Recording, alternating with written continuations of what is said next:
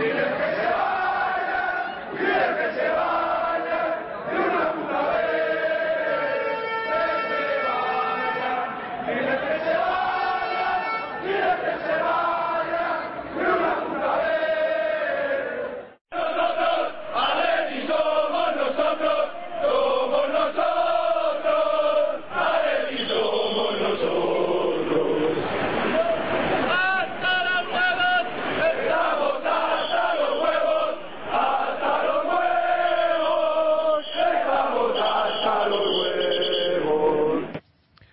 atléticos y atléticas, bienvenidos una vez más a Atleti por Rojo y Blanco.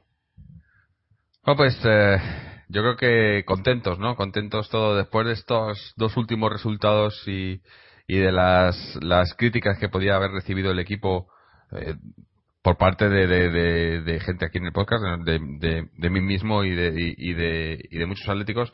Yo creo que hoy hemos vuelto a ver eh, ese Atlético que nos gustaba esta temporada, ese Atlético del Cholo que, pelea todo, que, se siente superior. Y bueno, y, creo que, despeja un poco las dudas que, podían haber surgido en, pues en, gran parte de la afición, ¿no? Eh, también, pues ha sido partido diferente, partido diferente al que jugamos contra el Madrid, obviamente, partido diferente al de Europa League, donde jugamos con los suplentes, y ante un rival que, que, ha venido bastante mermado y que, y que lo va a pasar difícil esta temporada, ¿no? Pero bueno, ver lo que hemos visto en el Calderón eh, otra vez más, una vez más. Hablamos siempre de, los récords que está batiendo Simeone. En este caso no ha sido el Atlético Simeone, sino Falcao. Eh, la primera vez que un jugador del Atlético, creo que es la primera vez que un jugador del Atleti mete cinco goles en un partido de liga, ¿no? Eh, increíble. Y bueno, que no se puede decir mucho más a la actuación del equipo en general y de, y de Falcao, ¿no? y seguimos ahí y, bueno, yo creo que, que todo, todo bien, todo perfecto. Vamos a ver qué les ha parecido. Hoy están con nosotros de momento Álvaro, Álvaro y Mojit. A ver qué les ha parecido. Álvaro, cuéntanos. Hola Jorge, un saludo para todos. Yo creo que volvemos a la senda de las goleadas. Yo creo que es la mayor de la temporada.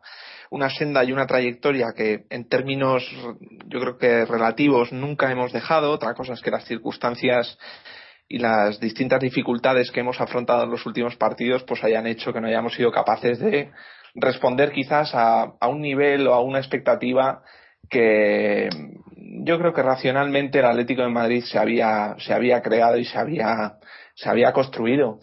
Eh, yo creo que por lo general el equipo eh, no tiene grandes desajustes de un partido para otro, se mantiene bastante estable.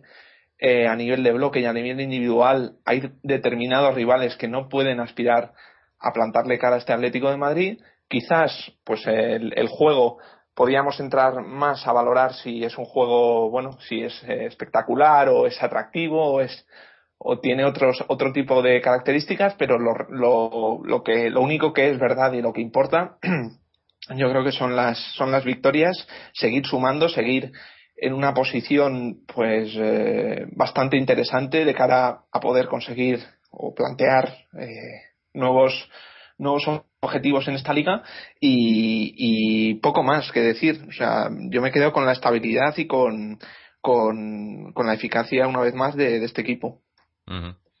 ahora, profundizamos un poco más. Mojir, ¿qué te ha parecido el partido?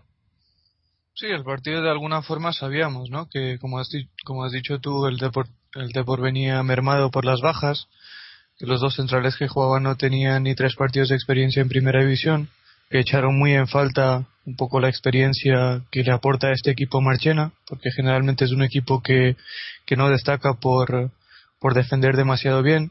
Normalmente suele atacar bien, pero hoy en el Calderón pues el juego posicional lo dominamos muy bien. Todos los rechaces eran para nosotros, todos los balones divididos para nosotros.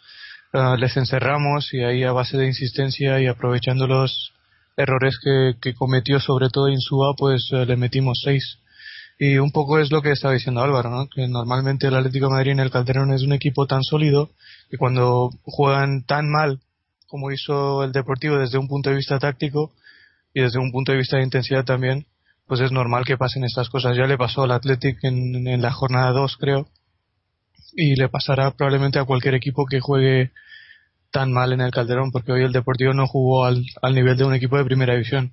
Y con respecto a lo que has dicho tú, pues yo este partido no lo compararía para nada con, con los últimos dos. porque ah, evidentemente, porque los dos eran en circunstancias diferentes. Hoy jugamos en casa, ante el Madrid jugamos en el Bernabéu, que nos pusimos por detrás en el marcador muy pronto para lo que era nuestro objetivo, que era llegar al minuto 30 con empate a cero, como dijo Gaby también en la rueda de prensa o en, o en su comparecencia posterior al partido. Entonces, y el Victoria tampoco se puede comparar porque jugamos con los suplentes. Pero realmente este equipo, donde realmente está flojeando en este momento es fuera de casa. Y sobre todo cuando encaja el primer gol. En casa no tiene ningún problema. Ha ganado los últimos 13 partidos oficiales que ha jugado en el Calderón. Y como, como bien ha apuntado Álvaro, pues eh, es la mayor goleada ya no, ya no solo de esta temporada, sino desde que está Simeone en el Atlético de Madrid. Y la verdad es que hoy todas cosas positivas, ¿no? Sí, sí, es que no, no, no, no, se le puede, a, lo que hemos visto hoy no se le puede hacer ningún reproche ni, ni, pedir nada más, yo creo, ¿no? Ha sido partido completo, como ya hemos dicho, sí, el, el, rival eh, bastante bastante débil, pero aún así tienes que tienes que jugar, ¿no? Y, y, y además es eso, es que, que ahora nos, no nos acordamos y parece que hemos olvidado, ¿no? Pero estos este tipo de partidos en temporadas anteriores eran partidos en los que nos, nos costaba mucho, ¿no? El partido que venía un rival. Eh, ¿Cuántas veces hemos visto al, a los últimos clasificados ganar en el Calderón o empatar o, o crearnos problemas o no? Entonces, yo creo que ahora eh, eh, es, ya tan. Simeone ha conseguido borrar eso tanto de, de, nuestra memoria que, que, ni nos acordamos, ¿no? Ni pensamos en eso, ¿no? Pero eh, ganar 6 al Deportivo, pese a cómo viene y todo, eh, yo creo que es un, es un logro, ¿no? Y, bueno, y eso, y, otra victoria más, seguimos ahí. Y además, pues, eh, no sé, a mí todo esto me, gusta porque al final, pues, eh, si necesitas necesitas goles y demás para la diferencia de goles y tal, pues oye, pues está bien, ¿no? Pero ya digo, a mí me ha parecido partido muy completo en general.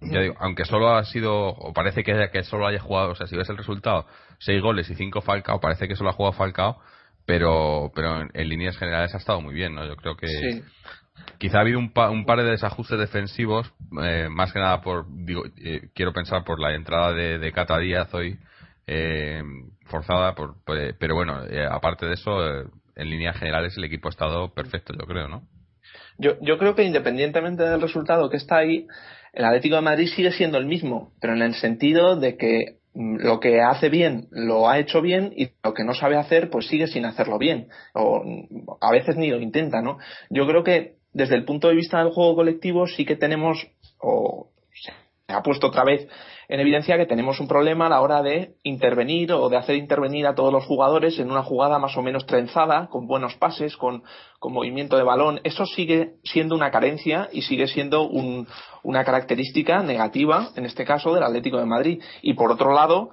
hemos vuelto a recuperar la esencia de las, de las jugadas rápidas, de las intervenciones, de la lucha de, de Diego Costa en este, en este sentido, con una presencia yo creo que muy destacable, no solo desde el punto de vista de la asistencia y del gol, sino desde el punto de vista de hacer mella y de, castigar a la defensa rival. evidentemente, eh, la defensa del Deportivo eh, estaba muy, muy penalizada por las circunstancias, pero evidentemente Diego Costa yo creo que eh, sigue siendo un, referente y sobre todo un complemento a Falcao que es cierto que yo creo que en la primera en la primera parte media hora en la primera media hora no, no ha estado muy presente, ¿no?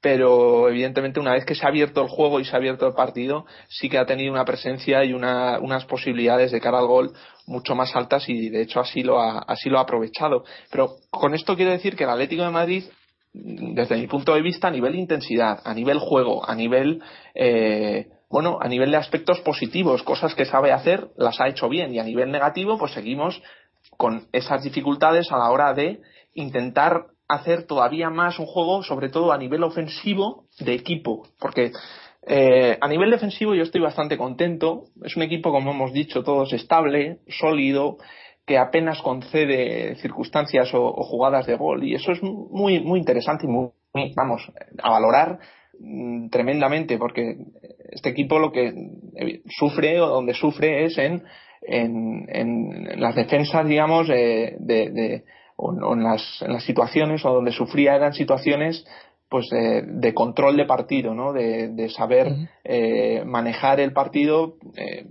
según las circunstancias que se vayan produciendo. Y eso yo creo que también es una cosa que, que hay que destacar y hay que reseñar. Mm. No, yo quería... Sí, bueno, pero estas, uh, Sí, yo iba a decir que estas cosas realmente nosotros sabemos que este defecto existe y realmente donde más se ve este defecto es fuera de casa, porque no hay más que ver la cantidad de ocasiones que, que genera el Atlético Madrid en el Calderón comparado con la cantidad de ocasiones que genera fuera de casa. Y si ves los registros goleadores después de este partido, creo que son 34 goles que hemos marcado en los primeros 12 partidos oficiales que hemos jugado esta temporada en el Calderón y por el contrario, pues fuera de casa hemos marcado 14 en 11 partidos y no generamos lógicamente tampoco tantas ocasiones y obviamente nos cuesta en la, en la, en el, en la creación de las jugadas o cuando el rival se encierra y nos da la posesión no sabemos realmente qué hacer con el balón. Pero tiene que ver un poco también por el, por el concepto de fútbol, por el estilo de juego del Atlético de Madrid. Pues si te fijas bien, sobre todo fuera de casa, cada vez que estamos atacando en posicional, en estático, siempre el Atlético de Madrid tiene cuatro o cinco jugadores detrás del balón porque no se quiere ver expuesto a situaciones de contraataque. Eso no lo verás a un Arsenal, no lo verás a un Barcelona, no se lo verás a un mismamente al Deportivo, que es un equipo que intenta jugar bien. Hoy ha sido la excepción. Entonces, los equipos que intentan trenzar jugadas, los equipos que intentan jugar entre líneas, tener un poco de consistencia en las transiciones, habitualmente suelen descuidar de alguna forma la, protección defensiva, acumulan muchos jugadores por delante del balón. Eso no lo hace el Atlético de Madrid, porque Simeone lo que quiere, entiendo yo, por encima de cualquier otra cosa, es tener un repliegue intensivo muy sólido, con siempre una última línea de cuatro jugadores. Eso evidentemente te quita opciones en, ataque. Eso es lo que vemos semana tras semana, sobre todo cuando el, como, cuando el equipo juega fuera de casa. Ese defecto, pues tendremos que convivir con esto y tendremos que intentar sacar adelante partidos a pesar de esa circunstancia, yo creo. Pues yo, yo, te voy a hacer un, pequeño matiz. Si asumimos o si, si somos conscientes o no sé cómo decir, si, si nos resignamos a convivir con este pequeño defecto o una, un defecto de estilo de juego, que es probablemente lo que más lo que más se parezca, yo creo que tendremos muchísimos problemas a la hora de afrontar partidos de la talla del derby, de la talla del derby, donde las individualidades vayan a sufrir porque, pues porque se van a encontrar primero con gente a la altura y primero con un sistema defensivo que no va a permitir ninguna ninguna ninguna oportunidad desde el punto de vista eso de jugar de manera independiente. O sea que los jugadores de ataque mm. no tengan una combinación o no encuentren eh, no encuentren referencias o no encuentren bueno eh, digamos eh, la, propia jugada no pero, yo estoy completamente de acuerdo contigo sobre todo en el sentido de que cuantos menos jugadores tienes por delante del balón más dependes de las individualidades, porque te, ves expuesto en ataque a situaciones constantes de uno contra uno, incluso uno contra dos. Pues evidentemente, como dices, ante los grandes equipos, llámese Barcelona, llámese eh, Real, Real Madrid o cualquiera de los que nos puedan tocar en la Europa League, pues obviamente el equipo sufrirá, porque los grandes equipos tienen sistemas defensivos bastante sólidos, bastante impenetrables, y en, esa, en esas situaciones puede sufrir. Pero lo que tenemos que preguntarnos es por qué el Atlético de Madrid, a pesar de saber las dificultades que tiene a la hora de generar jugadas, a la hora de generar juego, a la hora de hacer circular el balón, por qué Simeone no cambia, por qué Simeone no da más exposición ah, en ataque a los jugadores, ah, digamos a los laterales, y por qué no acumula más jugadores por delante del balón. Quizá es porque ve que los centrocampistas que tiene el equipo en este momento no tienen calidad para hacer jugar al equipo o quizá pierdan demasiados balones y el equipo se vea expuesto a situaciones de contraataque, que yo creo que es lo que ocurriría. Imagínate si nosotros en la segunda parte ante el, eh, en el Bernabéu ante el Real Madrid realmente no, no hicimos nada, o sea, no, no, no hicimos un intento real de ir a atacar, ir a buscar el primer gol y aún así nos vimos expuestos a situaciones de contraataque que pudieron haber generado un, un, marcador muy muy abultado. Pues imagínate. Está claro, eh, sí, está claro que cuando lo hacemos eh, precisamente se ven esos desajustes de, pues, de una forma de, no saber dirigir ese juego o estar, estar identificado o, jugar a ese juego. Es muy difícil en el momento que el Atlético da un paso adelante y, asume riesgos. Es un, equipo que el asumir riesgos, pues en la zona de corte no tenemos alguien que con garantías, ¿eh? con garantías de bueno de, saber parar esa, ¿eh? Yo creo que sí. Yo a lo que me refería, sí, bueno, eh, sí, yo entiendo lo que dices, pero a lo que yo me refería es que imagínate si tú tienes, eh, pongamos un número, ¿no? Si en todas las jugadas de ataque tienes siete, ocho, ocho jugadores o siete jugadores por delante del balón, cada vez que pierdas el balón habrá, habrá situaciones de contraataque. Entonces, la única forma de evitar esto es que no pierdas el balón. Y el Atlético de Madrid ahora mismo no tiene la capacidad que sí tienen otros equipos,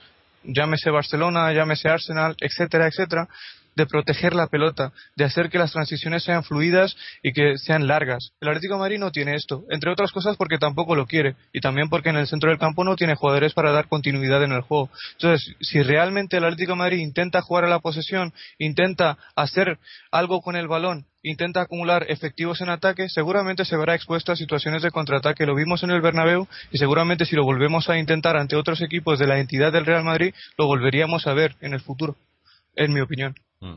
No, yo creo que lo que hemos visto hoy, eh, una cosa queda clara que es que, el juego que más le favorece al Atlético son partidos rápidos, o sea, partidos de, ida y vuelta sin, sin mucho centrocampismo, ¿no? Eh, pero claro, es eso, eh, eso influye el rival, ¿no?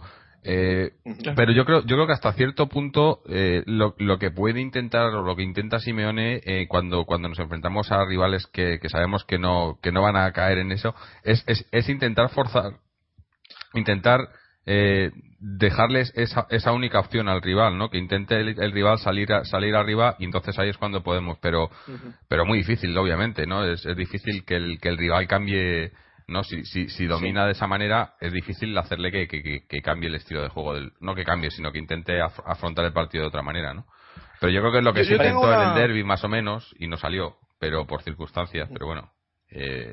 yo tengo yo tengo una teoría. Normalmente los perdona Álvaro voy a tardar muy poco. Entonces lo que te quería decir con respecto a lo de partidos de ida y vuelta normalmente yo pienso, es, es, una opinión muy personal, o sea, los, los, partidos de ida y vuelta los dominan los equipos que tienen más capacidad de desequilibrio en ataque y mejores jugadores en defensa. Porque normalmente te ves expuesto a situaciones de superioridad numérica eh, del, del, rival en defensa y necesitas jugadores muy contundentes atrás para, para, poder resolver esas situaciones. Y el Atlético de Madrid, lógicamente, jugando en casa, hay muy pocos equipos que le ganen en eso. El Atlético de Madrid en defensa tiene muy buenas centrales, buenas defensas generalmente y en ataque tiene un goleador que con espacios por delante es letal. Hoy ha metido cinco goles y normalmente en situaciones de ida y vuelta donde encuentra espacios Falcao es demoledor. Entonces en, esa, en esos partidos cuando se juegan en el Calderón lógicamente nos benefician a nosotros mucho más que a los rivales. Otra cosa es fuera de casa que hasta este momento hemos sufrido realmente porque me acuerdo que, ante la Real Sociedad, claro. Eso iba a decir que, que, puedes hacer que el rival cambie su estilo de juego si vienen a, a, tu, a tu campo, ¿no? Pero ir a casa, pues como nos pasó la, semana pasada, ir a casa del Real Madrid, intentar que el Real Madrid juegue a partidos de ida y vuelta, pues es muy difícil, ¿no? Eh, Eso no nos beneficia, ¿eh? Porque imagínate que el Real Madrid en, ataque tiene a Benzema, Ronaldo, Osil, mucha velocidad, en defensa tienen Ramos, Pepe, que son contundentes en el uno contra uno y además jugaban en casa. Allí seguramente no nos beneficiaba para nada el juego de ida y vuelta. Sin ir más lejos, yo vi el partido ayer del Valladolid que jugaba en casa ante el Real Madrid y me sorprendió muchísimo que aguantaran los invites del Real Madrid durante 20 minutos de la, de la segunda parte, los primeros 20 minutos de la segunda parte, que el partido se jugó en ritmo altísimo y el Valladolid le aguantó el tirón al Real Madrid. Incluso tuvo más ocasiones que ellos. Pero eso es algo excepcional, porque ayer el Valladolid hizo para mí el partido perfecto. Normalmente, y ahora que estamos hablando del partido del Bernabéu, si tú vas al Bernabéu y planteas o dejas al Real Madrid encontrar espacios y jugar partidos de ida y vuelta, lo normal es que suceda lo que sucedió aquel día, ¿no? Mm. Yo, bueno, eh, yo más que nada he hecho referencia al partido de, del Real Madrid porque entiendo que el partido mm, próximo de liga se parece mucho en cuanto a magnitud, a entidad del rival.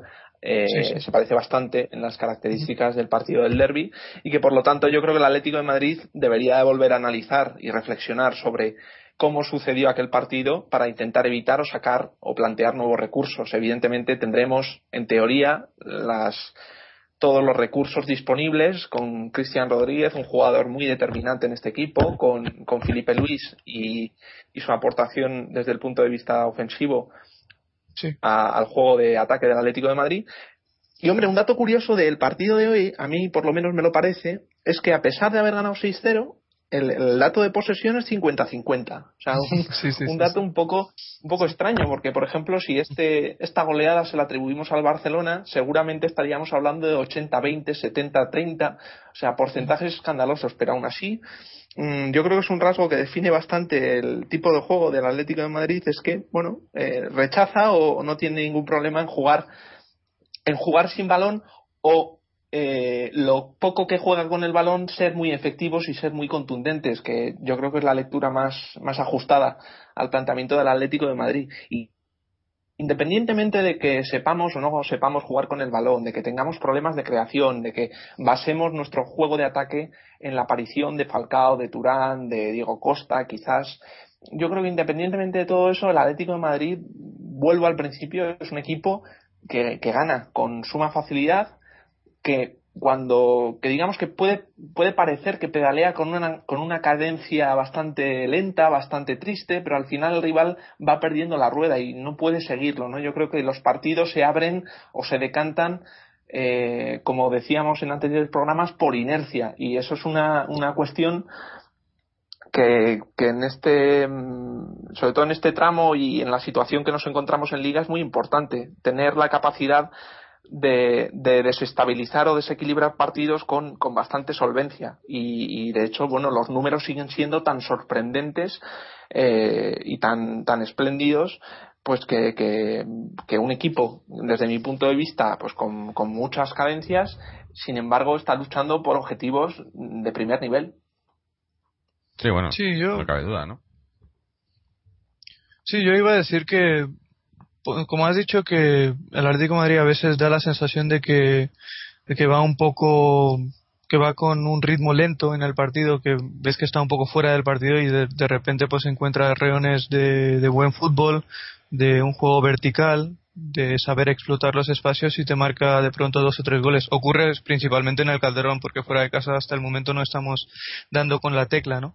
También porque no tenemos realmente tanta calidad como, como podría parecer realmente por los números. Entonces lo que ocurre en el Calderón y lo que ocurrió más concretamente hoy contra el Deportivo, o sea, estaréis todos de acuerdo en el que el Deportivo pareció por lo menos un equipo de primera división durante los primeros 20 minutos. De hecho tuvo algún acercamiento, ninguna ocasión clara, pero pareció un partido equilibrado en el que no había realmente un dominador. Y a partir del minuto 20 ¿eh? yo creo que... Sí, un palo. ¿Perdón? Un palo. Sí. De, de Sí. Bueno, yo creo que el palo fue ya después del 1 a 0 fue en el minuto 25 justo antes del 2 a 0. Sí, después, Pero a lo que me refiero, claro, bueno, incluso en los primeros 20 minutos Godín tuvo una, una ocasión clara, pero eso es porque ellos en defensa son muy muy flojos y además hoy venían con bajas. Pero a lo que me, a lo que me refiero realmente es que el Deportivo empezó bien y luego pues ya entras con la sensación de que el Atlético de Madrid no, no, no, te va a dar concesiones. Y eso lógicamente te debilita mucho porque sabes que el Atlético de Madrid está arriba, que tiene confianza y además ves que el juego, el juego posicional, que es algo de lo que hablamos muy poco, pero en el Calderón el Atlético de Madrid la mayoría de los partidos que ha ganado no es porque juegue con la intensidad con la que jugaba en los primeros partidos de Simeone al comienzo del año 2012, es porque posicionalmente ya se coloca mucho mejor, lógicamente porque los jugadores se conocen mucho más también. Y eso tiene eso hace mella en el rival. Y yo creo que eso hizo mella hoy en el Deportivo y fue una de las causas por las cuales después del minuto 20 desaparecieron del partido completamente. Mm.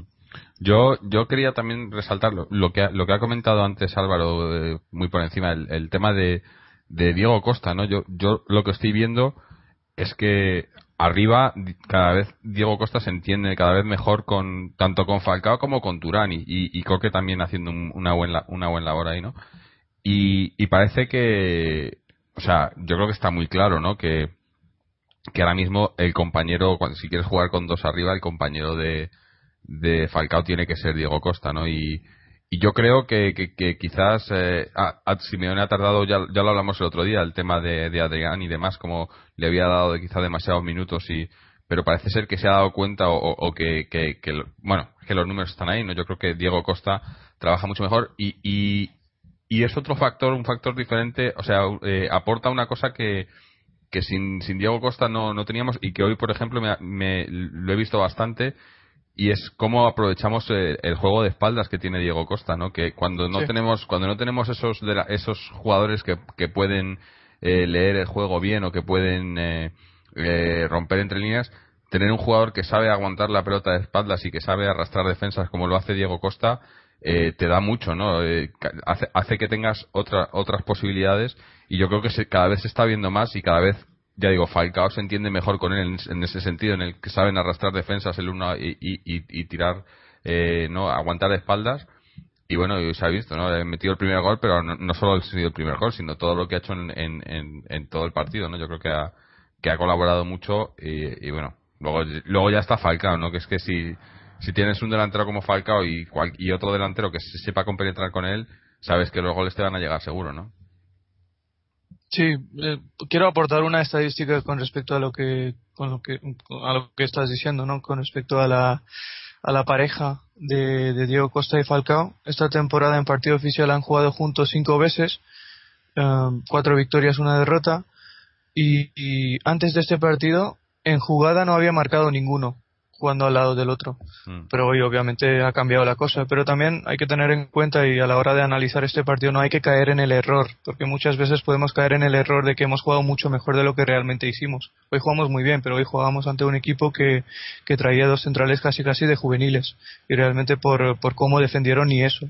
Ah, me cuesta mucho decirlo porque Insúa es un jugador de sub, eh, internacional sub-19 por la selección española y se supone que es bueno. Los primeros 20 minutos aguantó bien, pero no sé si le vino demasiado grande el partido en el Calderón, pero al final los últimos 70 minutos del partido estuvo completamente sobrepasado por la, por la calidad y por la efectividad de tanto de Falcao como de Diego Costa. hay que tener eso muy en cuenta a la hora de valorar todo lo que ha pasado hoy, que hoy jugamos ante un equipo que venía muy, muy debilitado. Sí, obviamente, pero yo eh, aquí sí que eh, ya he dicho al principio que no, que quizás no tengan comparación este partido con, obviamente, con el de Victoria, con el de Real Madrid, pero eh, lo mismo que he dicho antes de, que cuando jugábamos contra equipos supuestamente rivales fáciles y nos costaba en el pasado, eh, es aplicable o, es una de las cosas por las que me quejaba el, el, jueves por el partido del Victoria, ¿no? porque, vale, muchas veces asumes que el rival es inferior y tal, pero es que eh, eh, nos ha podido dar facilidades y hemos podido ganar, pero, pero es que es, que tiene que ser así. Y cuando no es así, como fue contra el Victoria, como fue contra el Académica, además, ahí es cuando yo, yo creo que tenemos motivos para quejarnos, ¿no? Porque porque una cosa es que a lo mejor no hayas, no hayas ganado como hemos ganado hoy, 6-0, ¿vale? Es un resultado abultado, cinco goles de un mismo jugador y más. A lo mejor ya, ya es quizá abusar un poco. Pero, pero dominar y ganar es, es, es lo mínimo que se le puede exigir a un equipo que pretende llegar a algo, ¿no? Que es, lo, es, es en lo que estamos ahora, ¿no? Yo creo que, que a estas alturas ya nadie, nadie puede negar que el Atlético eh, está, este año va a luchar por algo, ¿no? Sea eh, no sé si sea la Liga, eh, la Champions, eh, la Europa League, la Copa del Rey, pero algo se tiene que llevar, ¿no? Y, y cuando tienes que, que, tienes esa exigencia, yo creo que, que, no puedes permitirte partidos como el que nos, como el que tuvimos el, el otro día contra el Victoria, ¿no? Hoy, obviamente, la mejor cura ha sido lo de hoy, ¿no? Eh, hoy, pues, hace olvidar el partido de, del jueves, pero también habrá que esperar que no se repita, ¿no? Lo del jueves. Yo sigo diciendo que, sobre todo a la hora de valorar los partidos fuera de casa, no, no podemos caer en el error de compararlos con los partidos que juega el Atlético en casa, porque el Atlético en casa gana por, por ser un equipo, por ser compacto, por saber jugar como equipo, por saber de alguna forma eh, hundir mentalmente al rival. Y vuelvo a decir, ¿no? Que, que se nota que, que están muy bien posicionados sobre el césped y eso al final pues te acaba desquiciando. Y eso muchas veces hemos ganado muchos partidos en el Calderón por eso, sin ir más lejos ante el Valladolid hicimos esto hasta que en la segunda parte pues se reactivaron. Pero no es casualidad que el Atlético de Madrid haya ganado 13 partidos seguidos en el Calderón, no es casualidad que promedie más de 3 goles por partido en el Calderón en la Liga, como tampoco es casualidad que promedie menos de 2 goles o casi un gol por partido fuera de casa. Entonces los problemas reales vienen fuera de casa y vienen porque realmente en el centro del campo no tenemos ningún jugador o no tenemos jugadores que nos puedan ofrecer dominio, que nos puedan ofrecer cierto control. No hablo de posesión, sino hablo de control territorial. Y eso pues no lo tenemos, porque nos falta un poco de calidad en esa zona. Lo ha dicho muchas veces Álvaro y hay que, hay que reconocerlo y aceptarlo. Por eso digo que a la hora de valorar el equipo hay que tener una, un punto de vista por lo que hace en el Calderón y más ante un rival que venía tan debilitado como el Deportivo, por las cosas que hace y que muchas veces no hace fuera de casa ante rivales de, cierta entidad, ¿no? A mí, a mí no me sorprende que ganemos 6-0 al Deportivo, que ganemos 4-0 al Sevilla, que ganemos con solvencia, como estamos diciendo en el Calderón. Lo que está claro es que es muy difícil de justificar una derrota contra el Victoria, una derrota quizás quizás demasiado imprevisible por las circunstancias contra el Madrid, que evidentemente éramos claros favoritos, teníamos una, un, un estado mm. anímico extraordinario como nunca lo hemos tenido, con una confianza tremenda, pero son cosas que hay que asumir, o sea, esto eh, no podemos hacer un programa diciendo que qué bien hemos jugado contra el Victoria, que no pasa nada, que la derrota no, hay que hacer un programa crítico y hay que decir que no se ha jugado bien, que una derrota así, pues no nos la podemos permitir, pero que en la lectura global de temporada yo creo que al final son una serie de partidos que no dejan de ser eh, accidentes o hechos puntuales y que para nada distorsionan la trayectoria bastante, como he dicho, bastante sólida y bastante contundente, eh, contundente del equipo. O sea, eso yo creo que está bastante claro y, desde el punto de vista de, de, la clasificación o de los, de los objetivos fijados, yo creo que eh, hemos dado un salto o un paso hacia adelante con respecto a otras temporadas, pero no solo por, por la, fiabilidad y la facilidad de conseguir victorias, sino por, por el propio crecimiento y en dimensión de, por parte del equipo y por parte de determinados jugadores que pues muy pocos apostaban por ellos. Yo desde luego que no tenía ningún tipo de confianza, por ejemplo, en jugadores como Cristian Rodríguez o jugadores como como Diego Costa, que bueno, yo soy bastante defensor de Diego Costa, pero para mí me está sorprendiendo, para bien, todavía más si cabe, desde el punto de vista técnico y desde, el punto de vista de la aportación al equipo. Entonces, bueno, no, no nos parece sorprendente. El Atlético de Madrid es lógico que gane a un, a un deportivo, que gane con goleada, que gane pues hasta cierto punto jugando bien, pero también debemos de, yo creo que, bueno, recapacitar que es muy difícil mantener en los 40 partidos o 35 o 30 que hayamos jugado esta temporada el mismo nivel, que todo salga absolutamente perfecto, hilado, eh, que los de arriba estén 100% coordinados, que salga todo fantásticamente bien, que en el 91 metamos un gol en San Sebastián, que al Málaga le demos la vuelta y ganemos también en el tiempo de descuento, que al Chelsea se le dé un baño de escándalo, pero es que para que ocurra eso, para que ocurra eso, eh, lo de adelante tiene que estar perfectamente, vamos, tiene que salir todo. Y, por ejemplo, eh, eso en el partido del Madrid no sucedió. ¿Qué pasará este fin de semana si hacemos un partido perfecto? Pues que el Atlético de Madrid tendrá muchas posibilidades de ganar al Barcelona. Nada asegurado, pero muchas posibilidades. Y, si no sale ese partido, pues lamentablemente a nivel de equipo no podemos jugar con el Barcelona, yo creo que de, de tú a tú, creo, ¿eh? Sí, bueno, yo una cosa que quiero matizar con, con respecto a lo que acabas de decir, estoy de acuerdo en gran parte de lo que has dicho, pero has dicho que éramos eh, favoritos en el Bernabéu y yo entiendo lo que representa el derby para un aficionado del Atlético Madrid. Yo mismo, pues como sabéis todos, no he visto nunca al Atlético Madrid ganar un derby, que veníamos o íbamos con ocho puntos de ventaja, que teníamos mejores sensaciones, pero no hay que caer en el error, en mi opinión. Eh, en el Bernabéu no puede ser favorito, ni siquiera el Barcelona puede ser favorito en el Bernabéu. Y lo que quiero decir con esto es que no puedes, para el Atlético de Madrid no es una obligación ganarle en el, al Madrid en el Bernabéu aun sabiendo lo que representa el derby y las cuentas históricas pendientes que tenemos con, con este equipo. Tiene suerte que no está Fernando hoy aquí, ¿eh?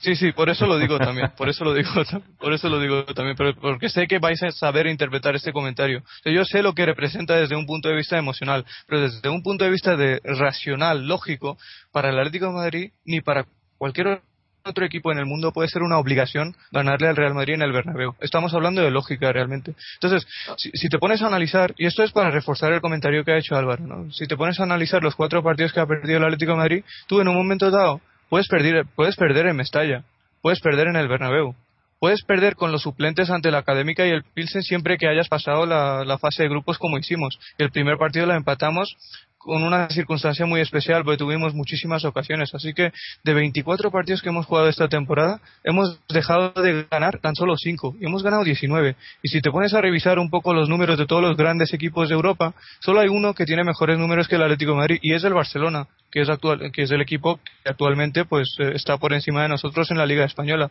y eso es algo espectacular estamos en el mes de diciembre y en Europa solo hay un equipo que es mejor que nosotros en cuanto a números y los récords que hemos batido pues están ahí también. Y lógicamente pues el equipo tiene margen de error y pueden ocurrir cosas como las que como la que ocurrió el otro día contra el Victoria. Se le puede criticar pero como dice Álvaro en el cómputo global solo hay motivos para elogiar al equipo y, estar muy contentos por el rendimiento que está dando la plantilla del Atlético de Madrid hasta este momento de la temporada.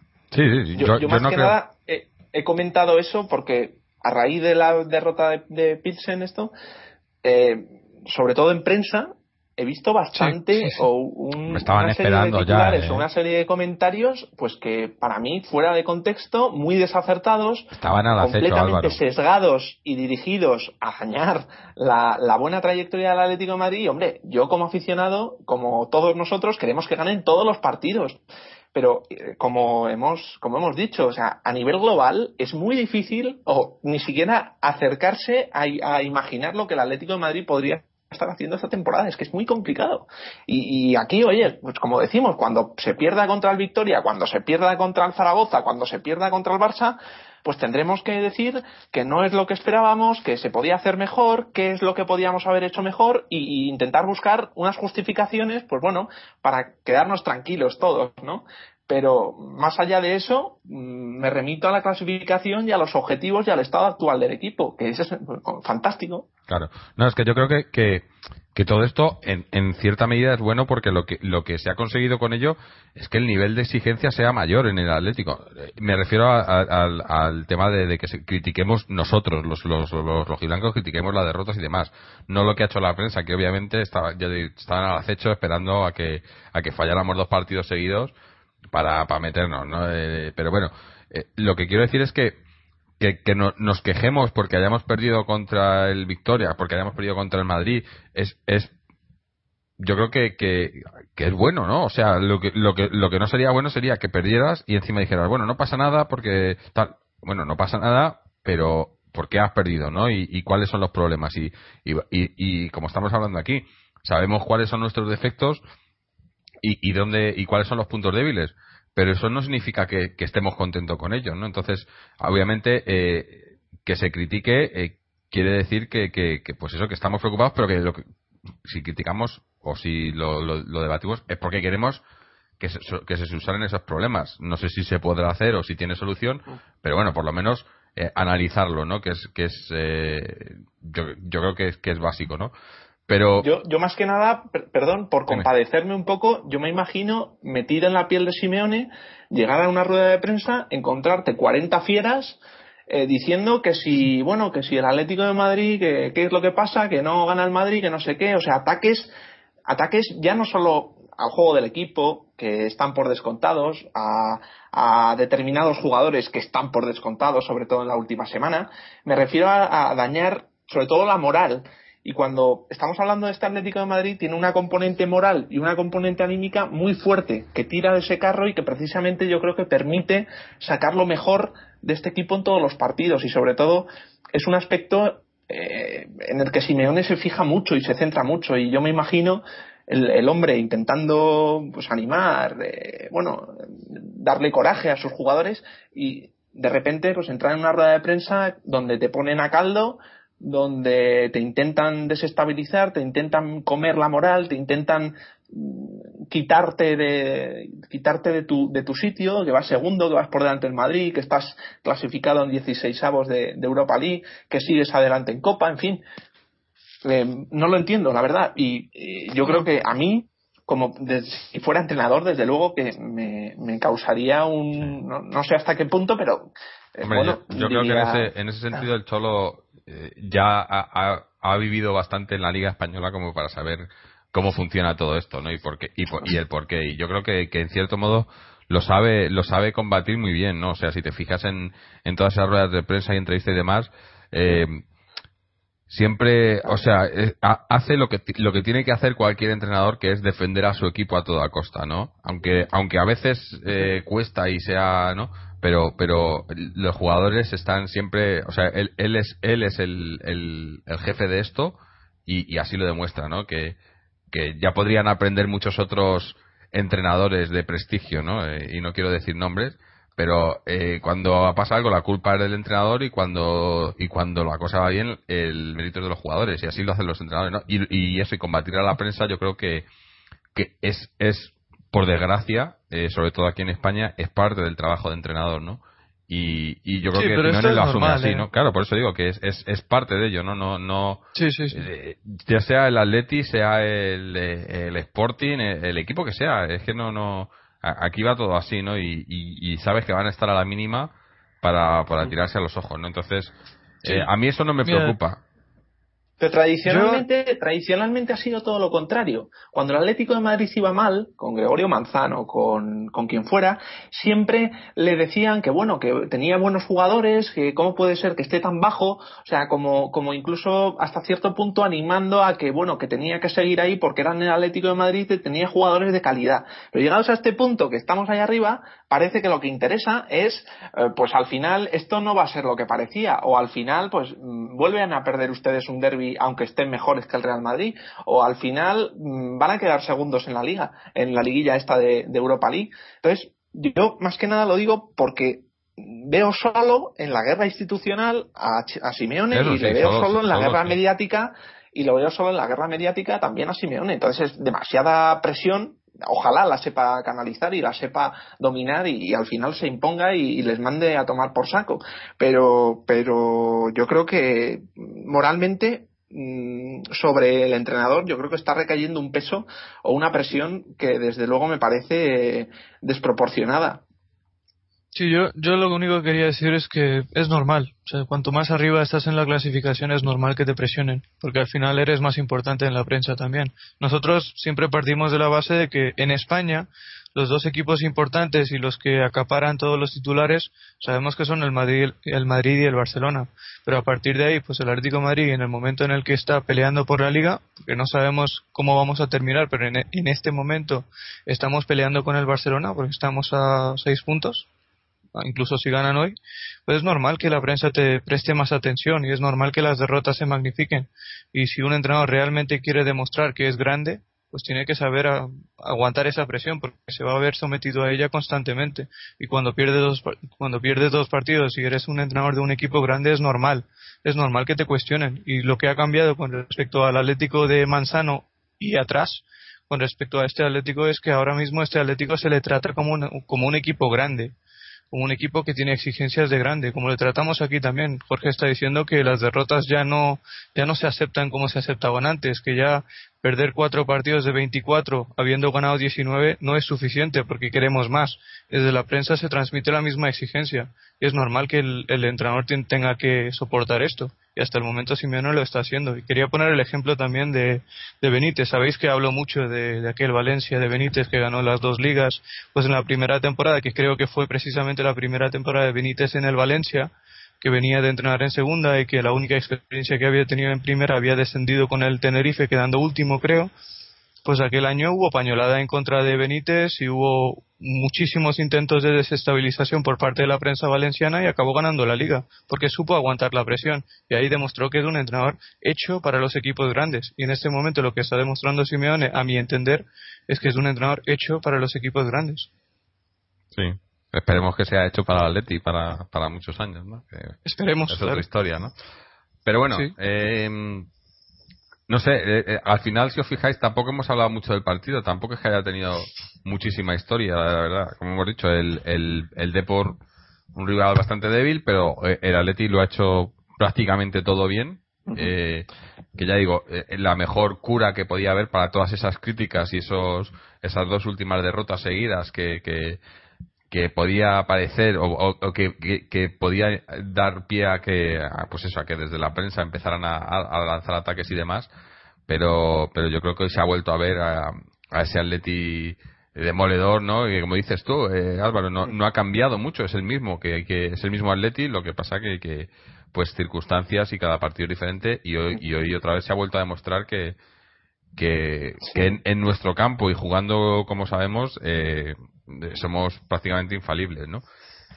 Eh, y sobre todo, sobre todo en las zonas decisivas del campo, casi en la zona de, de tres cuartos, pero mucho más adelante hemos estado también muy acertados con todos los movimientos, hemos tenido una técnica tanto eh, para, para, desestabilizar a ese defensa que hacía la cobertura o, o, elegir el buen pase y además un pase preciso, acertado, eh, bueno, yo creo que también hemos estado, ha sido una de las claves de haber conseguido tantos goles, porque muchas veces hacemos muchas ocasiones, pero a la hora de rentabilizar o, plasmar ese, ese dominio en esa zona de campo, sobre todo a la hora de desborde, de, bueno, de, de superioridad en toda regla, pues yo creo que hay veces que no estamos del todo, del todo finos y una de las cosas que, o una de las de los factores que han intervenido de una manera más clara para conseguir seis goles ha sido pues una ejecución muy cerca de la perfección. Y unas ganas pues eh, a veces lo comentábamos por querer eh, seguir haciendo goles. El cuarto el quinto el sexto me tiro en plancha. Eh, me da igual que haya una bota por ahí que vuele. O sea pero desde luego que había unas ganas y, y un hambre por por, por marcar. Y yo creo que también desde el punto de vista a pesar de que, de que estamos hablando de que las derrotas son de valor relativo, pues también por reivindicarse un poco la plantilla y determinados jugadores a la hora de, bueno, de asumir, eh, pues una nueva, un nuevo panorama al frente del Atlético de Madrid. Mm. No, sí, yo creo que, que, te digo, para mí la mejor, la mejor cura, ¿no? La, la mejor manera para los, para el equipo, para el cholo, para los jugadores de decir que, que no ha pasado nada, ¿no? Que estos, estos, estos dos últimos partidos pues han sido, pues eso, dos partidos, y pero como, como, como dice él, ¿no? Esto va partido a partido, pues algunos los ganarás, otros los perderás, otros los empatarás, ¿no? Mientras sea la mayoría que los ganes o los empates como mucho, y bueno, y, la, y las estadísticas que, que tanto le gustan a pues eh, ahí están, ¿no? ya lo ha dicho, ¿no? El segundo mejor equipo de Europa esta temporada, ¿no? Y yo creo que, que eso, eso lo dice todo, ¿no? Da la casualidad, eh, es que es, es muy mala suerte, ¿no? Que, que da la casualidad de que estamos ante la mejor temporada del Barcelona de la historia, ¿no? Porque si no, igual estaríamos hablando de, de, un, de, un, de una, un liderato bastante abierto también para el Atlético, ¿no? Yo diría que no, no es que estemos ante la mejor temporada de la historia del Barcelona, que es cierto, es que estamos y nos hemos estrellado, y nos estamos estrellando ante la mejor temporada en la carrera de Lionel Messi. También, también. Y bueno, eso, es muy difícil de, de, evitar, ¿no? Eso no, se puede hacer nada contra ello. Aunque, viendo lo que hemos visto hoy también, ¿no? Eh, eh, no tenemos, obviamente no tenemos a Messi, pero, pero Falcao, lo de Falcao, lo de este es increíble, ¿eh? Porque es que cinco goles y seguía buscándolo, ¿eh? Y, y, han podido llegar seis, eh, no sé, es, eh, no tiene palabras, ¿no? Por un lado me, me, alegro, me encanta, me, pero por otro lado digo, joder, no metas tantos, tío, que es que, eh, que, van a venir llamando a la puerta y, y ya sabemos dónde va a acabar, ¿no? Pero bueno, tampoco quiero hablar de eso ahora que estamos todo, está todo muy bien y no hay, no hay, no, hay motivos para, para hablar de, cosas negativas ahora mismo. Así que bueno, hoy queríamos hacer un, bueno, hoy queríamos, tenemos que hacer un programa un poco más corto de lo habitual eh, por motivos de tiempo Así que si os parece vamos a ir cerrando el partido y vamos a hacer eh, lo mejor y lo peor. Así que empezamos por, por Mojit. Cuéntanos, para ti qué ha sido lo mejor y lo peor del partido. lo mejor la victoria, lo mejor los cinco goles de Falcao. es un placer tener uh, un 9 de las características y del nivel de Radamel Falcao. Sí es cierto que si os fijáis en los primeros dos goles de Falcao, incluso en el penalti, pues hay errores de marcaje muy muy graves por parte del, por parte de Insúa y generalmente de todo el sistema defensivo del Deportivo, pero luego hay que meter los goles y, él los mete y, en, esta ocasión de 5 en 5. Así que sí, es un placer tener un delantero de las características y de la talla de, de Radamel Falcao. Quería dar un poco los, los números también, ¿no? Porque lleva 53 partidos oficiales esta temporada entre Atlético de Madrid y Selección Colombiana y ha marcado 48 goles y ha dado 7 pases de gol y desde que es jugador del Atlético de Madrid se ha enfrentado a 29 equipos distintos y ha marcado a 27 de ellos. Así que eso resume un poco la, eficacia y, la gran calidad que tiene ese futbolista. Y realmente nos quedamos sin palabras a la hora de, intentar describir el, verdadero la verdadera calidad que tiene el colombiano. Y lo peor, pues nada. Ah, y también en lo mejor quería añadir que teníamos cuatro jugadores apercibidos de sanción, que eran importantes, Felipe, Gaby, Turán y Falcao, y ninguno vio tarjeta amarilla y estaremos con el plantel al completo para enfrentarnos al Barcelona la próxima semana. Así que eso también es lo mejor. Y lo peor, como dije antes, en un día como este, nada. Sí, claro, tampoco. Si no hay, no hay. Álvaro, lo mejor y lo peor. Bueno, yo a gran escala pues eh, alegrarme de volver a encontrar un Atlético que, que encuentre la victoria, que encuentre la goleada, que encuentre también su, su espacio y su y su trayectoria, que la recupere, que sea igual de fiable, mm, eso está, está muy claro. Y desde el punto de vista individual voy a destacar mm, sin duda a Diego Costa, sin duda a Falcao, y sin duda también a Diego Godín. O sea, no es solamente el nivel defensivo, sino que es que lo veo tres, cuatro veces por partido en el área contraria, llegando, incluso con el balón en los pies, rematando, en fin. Eh, es un jugador, yo creo que una dimensión un poco, bueno, bastante, bastante importante. No solo a nivel defensivo, sino incluso a de nivel de imagen de equipo, de nivel de, no sé hasta qué punto de capitanía, pero sí de, un cierto sentido de equipo bastante desarrollado y bastante bastante eh, bueno por lo menos agresivo también y, inconformista y bueno yo creo que también ¿Por qué llega Godín tanto al área contraria? ¿no? Precisamente en segunda línea no estamos llegando últimamente, no se incorpora mucho Gaby, no se incorpora mucho Mario, entonces, eh, a lo mejor también pues, eh, debería de ser un punto de crítica para, para estos dos jugadores. Pero, desde luego, mm, me sorprende bastante el, el, tema de, el tema de Godín y me gustaría, pues eso, dejarlo, dejarlo claro. Eh, desde el punto de vista negativo, difícil, hoy difícil. Mm, hay un pequeño tema, sí, vamos a decir algo, ¿no? Hay una pequeña cosa que en el partido del Madrid no dije, porque tampoco creí que fuera acertado hacer una referencia individual, pero hoy también eh, con el remate de Valerón eh, me he dado cuenta, o tengo la sensación de que Courtois mm, a la hora de tirarse, de hacer estiradas, no apura, o sea, no llega al final de, no llega a cubrir el palo. Es una cosa que me preocupa, o sea, no llega a cerrar eh, toda la puerta de la portería, siempre deja eh, se deja unos cuantos centímetros para que entre la pelota. En el caso del Madrid, pues bueno, eh, no le voy a hacer culpable de que la pelota se le metiera el, por el tiro de falta, pero me estoy dando cuenta, fijaros vosotros también, que es un jugador que cuando un portero que cuando le rematan no acaba de, cerrar toda la portería. O sea es un, una estirada un poco no llega al máximo yo lo veo se queda a mitad de camino. estático no o sea en vez de más que tirarse o sea, más que saltar, se tira.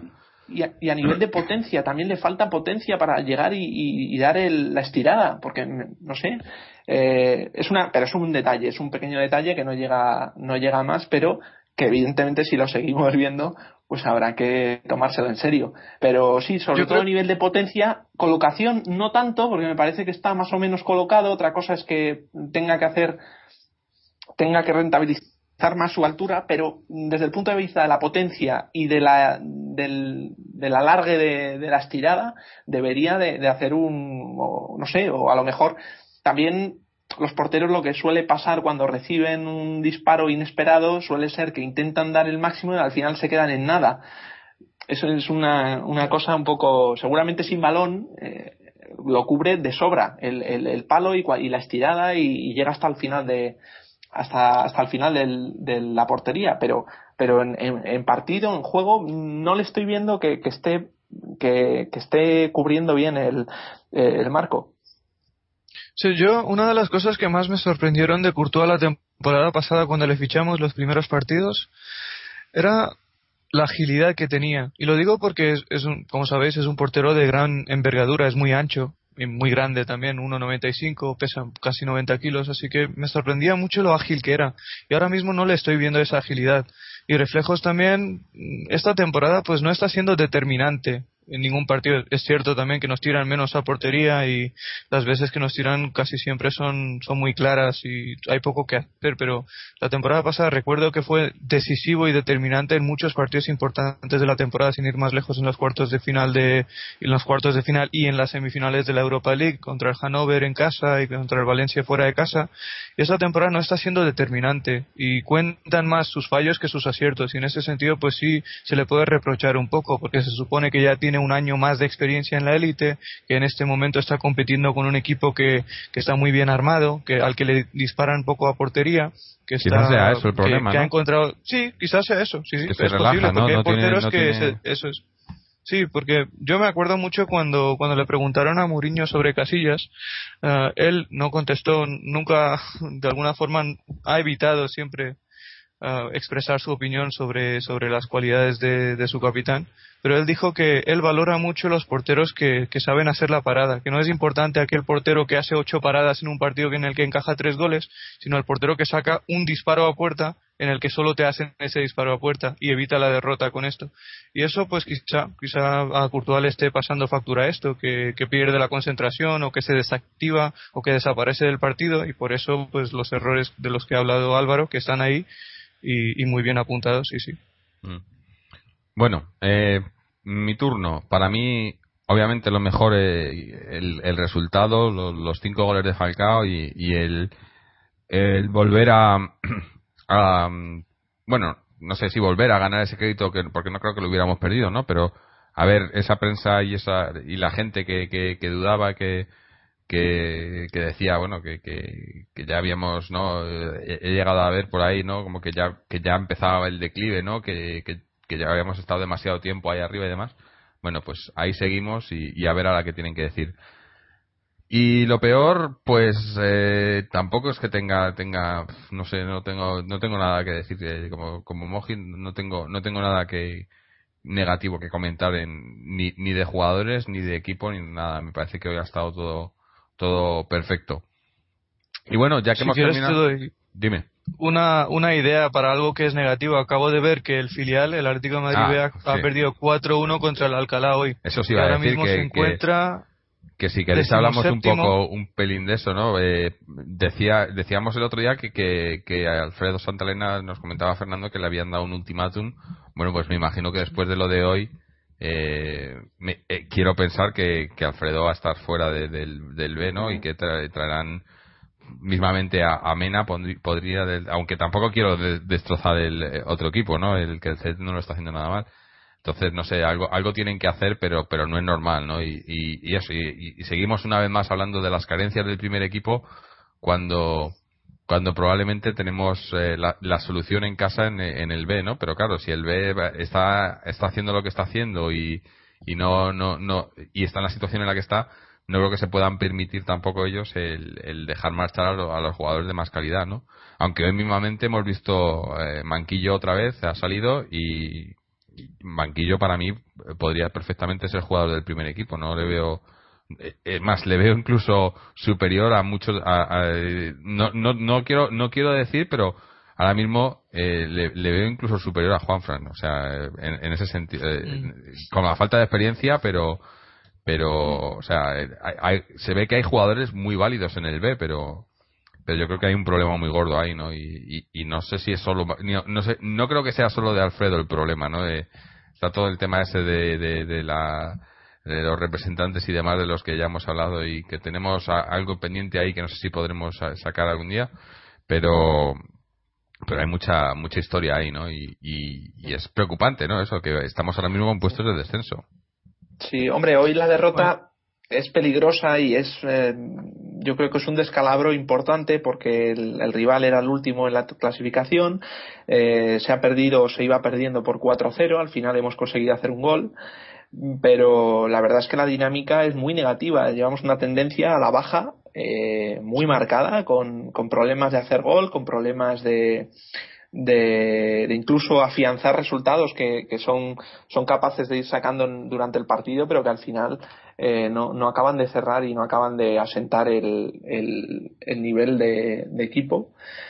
Y desde luego viene un partido ahora también complicado contra el Salamanca, que es un, un rival, digamos, histórico de primera división, que, bueno, va a ser, va a ser muy difícil, está arriba el Salamanca y lo recibimos en el, en el cerro y yo no sé, no sé si, si seguirá Alfredo al frente del equipo, pero eh, No debería, lo normal es que no se saque, lo normal es que no se saque el, el partido, a lo mejor sí, porque tenemos mucha calidad, lo raro es que a nivel individual somos muy, yo creo que un, un, un equipo bastante de los mejores de la categoría, pero eh, esto en segunda división hablamos de, de equipos, hablamos de gente con mucha experiencia, hablamos con, bueno, es, difícil ensamblar y, y va a tener problemas si, si no consigue eh, si no consigue reconducir la situación, porque es preocupante, preocupante y sobre todo pues porque es un grupo bastante joven, un grupo inexperto y, y sí, pero hasta cierto punto a mí yo, creo que hasta cierto punto eso de la inexperiencia eh, se usa también mucho de excusa, ¿no? Eh, en el sentido de que, que, viene muy bien lo de la inexperiencia para, para justificar eh, derrotas y demás, pero pero bueno una cosa que es verdad es que, estamos hablando de un filial de un equipo muy grande o de los dos tres mejores de España. Y estar o formar parte de él cuando se está hablando de que puede descender a tercera división eh, pues que tendrá seguramente un presupuesto muy por encima de la mayoría de los rivales que tendrá calidad que todo apunta a que bueno son uno de los favoritos a nivel de bueno de rendimiento y de, de posibilidades para ir a segunda división el no estar a esa altura, pues al final yo entiendo que, esa presión y esa, eh, no sé, ese... Sí, yo digo más, yo, creo que, la, que, la, que hace mucha hace mucho daño en, gente de 17, 18 años. Pero yo me refiero más al tema entrenador y demás, que se excuse el entrenador, ¿no? O sea, el entrenador yo creo que, sobre todo eso, cuando tienes un equipo sin experiencia, lo que tienes que hacer es que jueguen, ¿no? Si sabes que no tienen experiencia, que tienes jugadores con calidad que lo que necesitan mm. es jugar fútbol. Lo que tienes que hacer es que el equipo juegue al fútbol, pero yo creo que el problema que hay, y, no he visto al equipo, he visto, solo he visto resúmenes y demás, pero yo lo que, lo que, lo que creo que, pasa es que no, no se sabe, eh, no sabemos si queremos, si jugamos al resultado para que el equipo no, no vaya mal, o si jugamos a, a, a, sacar chavales, a, darles minutos a que, a que aprendan a jugar al fútbol, no hay, no hay ningún, ningún plan, ¿no? Porque, mismamente, tienes el Barcelona B, chavales sin experiencia, ahí tienes chavales sin experiencia. Y mira cómo lo están haciendo. en segunda división. la experiencia. Lo que pide todo entrenador es calidad. Y a partir de ahí es, es, trabajo de entrenador el, el, sacar el, máximo partido de esa calidad individual y canalizarla a nivel colectivo. Eso está claro. Lo primero que pide un entrenador son jugadores. Yo, quiero este, porque este es muy bueno y me aporta no sé qué, y además puedo jugar de esta forma. Y además, pero, pero evidentemente el, tema de la experiencia es un tema que, bueno, como tú dices. Muy relativo. Mm, estoy de acuerdo. ¿Algo que decir? Sí, lo que está... Sí, lo que... No, simplemente yo, viendo la alineación del Atlético de Madrid B, yo hoy vi en el equipo titular a jugadores como Pedro Martín, Saúl Oliver, y esos jugadores, a esos jugadores no les corresponde el, el decimoséptimo puesto de la segunda división B. Lógicamente, si estamos ahí es porque ellos también no están trabajando al máximo potencial. Pero en lo que yo quiero poner más énfasis es que creo, sin haber visto todos los partidos y guiándome principalmente por las opiniones que leo en los foros del Atlético Madrid, que Alfredo Santa Elena no está sabiendo sacarle el máximo partido a los recursos que, tiene a su disposición esta temporada en el Atlético Madrid B. Y ya llevamos 16 jornadas, ya llevamos casi mitad de la temporada, como bien ha apuntado Álvaro hace un momento, estamos entrando en una dinámica muy peligrosamente, muy peligrosamente negativa. Llevamos cinco partidos consecutivos sin ganar, que acabamos de perder 4-1 contra el Alcalá, que, iba penúltimo. Así que hay que cambiar las cosas y eso quizá pase por cambiar al entrenador en primer lugar. Claro, es que igual que hablamos que, que en, el, en el primer equipo, que ya llevamos unas jornadas, que esto, o sea, que, que no es eh, casualidad que estemos ahí, pues el, el, lo mismo se aplica al B, ¿no? Ya llevas, ya, ya llevas unas jornadas, ya, ya, eh, o sea, ya estamos en un punto en el que tienes que estar demostrando ya lo que, cuáles son los objetivos y qué es lo que puede dar de sí este equipo y viendo lo que, lo que se ha visto hasta ahora, eh, tiene que haber un cambio porque, porque no, o sea, eh, lo único que se ve es que sigue, sigue en bajada, ¿no? tanto de juego como de resultados y, y aquí tendrán que hacer algo, ¿no? Porque además yo creo eso que, que, que o sea, hablamos mucho a principio de temporada, sobre todo en el caso de, Oliver, ¿no? Del tema de, de, que de cuidarle y de, y de que coja experiencia y de que de que aprenda en, situaciones así yo creo que, poco va a aprender no poco poca experiencia va a coger cuando el equipo está eh, ahogándose en, eh, eh, abajo en la tabla y, necesitado de resultados yo creo que que no no va a aprender mucho no Aquí, aquí lo que cobra gran relevancia, una vez más, como siempre, es el papel del entrenador. Mojit apuntaba el dato hace unas semanas de que en el primer equipo del Atlético de Madrid los 11 jugadores más utilizados por Simeone estaban a disposición del señor Gregorio Manzano la temporada pasada.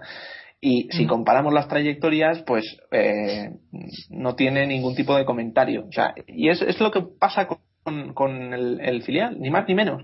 Tiene jugadores de mucha calidad. Eh, tiene jugadores que seguramente con un entrenador con, con, condiciones, con una trayectoria previa, recordemos que Alfredo Santalena la trayectoria de este, de este hombre en el banquillo es muy negativa. O sea, yo eh, cogió al, al Marbella y, acabó bajando a, tercera división y acabó desapareciendo. Cogió al Cobeña y acabó descendiendo y acabó desapareciendo. Cogió al Ibiza y acabó bajando y acabó desapareciendo. O sea, mm, no lo sé si es el hombre más indicado, sobre todo porque eh, cuando se habla de que tenemos mimbres en el equipo, tenemos gente que, que es muy válida y que tiene un sentido de juego para su edad excepcional, internacionales con la selección española en categorías inferiores, tú lo que no puedes poner es a un fontanero de entrenador, coño. Tienes que poner a un tío pues, que, que, sepa que sepa perfilar esas, esas cualidades. Y yo creo que desde ese punto de vista, pues Alfredo, mm, me remito a su expediente, pues no es el, el entrenador a la altura de, de, la gente que forma parte de la plantilla del Atlético de Madrid B. Totalmente de acuerdo. Simplemente para añadir, como has hablado de, de los jugadores del Atlético Madrid que, que, son internacionales en las categorías inferiores de la selección española. En este caso, Saúl creo que es el capitán de la sub-19. Saúl, el máximo goleador del Atlético de Madrid B esta temporada, que lleva cinco goles, que le ha reubicado a Alfredo Santa Elena y a pesar de eso se está adaptando muy bien al equipo y es uno de los mejores. Y ahí están los números y ahí están las opiniones de, de la gente que sigue al Atlético B, al, al Atlético B en los foros, las opiniones en los foros pues uh, este jugador va para va para gran estrella y lo hemos visto, lo hemos podido ver los dos o tres veces que ha jugado en la Europa League, pues ha dejado destellos de su gran calidad. Y como dices, estoy completamente de acuerdo que en este momento quizá lo que le falta al Atlético B es un entrenador mejor del que tiene y no jugadores que son muy buenos. Sí, sí, por plantilla no, no tiene no tiene nada que envidiar en cuanto a calidad o, al revés, quizá tengan los demás que envidiarle en, en, en su liga, ¿no? Por calidad eh, la experiencia y demás, bueno, pero es que la experiencia no te da todo. Y, yo, y ya os he puesto el, ejemplo del, del, Barcelona B. Mm. bueno, pero un, pequeño matiz. La experiencia eh, entra a, formar parte del juego de una manera muy grande en situaciones extremas y lamentablemente estamos en una situación extrema. Entonces, por eso, eh, el no contar con ese plus de, experiencia, yo creo que no puedo hacer otra cosa sino que intentar y que incluso hacer bajar incluso ese, ese rendimiento de, de, los, de los jugadores. Pero es relativo, ¿eh? porque si lo ves en el contexto del primer equipo, pues el año pasado teníamos la segunda plantilla más joven de primera división y cuando llegó Simeone, pues lógicamente estábamos en una situación difícil, en una situación de presión extrema y a pesar de eso, pues salimos adelante casi inmediatamente porque hubo una muy buena conexión entre entrenador y plantilla y acabamos ganando dos títulos y en el año 2012 en el cómputo global estamos en los mejores números de nuestra historia. Pero realmente, como dice Jorge, pues muchas veces la experiencia es relativa incluso en situaciones difíciles. Encuentras con un entrenador que da con la tecla, que sabe lo que quiere hacer, que tiene las ideas claras y sabe sacarle el máximo rendimiento al equipo, pues al final el equipo que tiene calidad dará rendimiento, estoy seguro. Y bueno, eh, aquí lo vamos a dejar por hoy. Eh, antes de terminar, una vez más recordaros que podéis visitarnos en nuestra página web www.atleticontreses.com donde tenéis eh, enlaces a los podcasts anteriores, blogs, artículos, nuestras secciones en las redes sociales, Twitter, Facebook, YouTube, etcétera, etcétera y nos podéis dejar cualquier comentario, mandarnos un mensaje, lo que queráis decirnos. Y, bueno, eh, ya el, siguiente partido, bueno, tenemos eh, Copa, Copa, eso iba a decir, no teníamos liga, tenemos Copa entre semana eh, contra el Getafe y, y, luego el partido de liga de, contra el Barcelona. No sé si grabaremos en el partido de Copa, eh, espero que sí, pero no, no, no estoy seguro, si no ya lo, lo haríamos en el partido de liga. Así que, que nada, no sé si tenéis algo más que añadir alguno. Sí, un dato, un dato. Sí, por favor, Álvaro. Gracias. Ah, simplemente como tenemos una, una eliminatoria doble partido contra el Getafe dentro de tres días, pues aportar el dato de que las últimas 16 eliminatorias a doble partido que ha jugado el Atlético de Madrid solo ha perdido dos. Y de hecho, las últimas nueve eliminatorias a doble partido en las que jugó el primer partido en el Calderón, las ganó todas. Bueno, pues ahí queda el dato, ¿no? Yo creo que bastante bastante clarificador a ver si, si, sigue, si sigue la, media.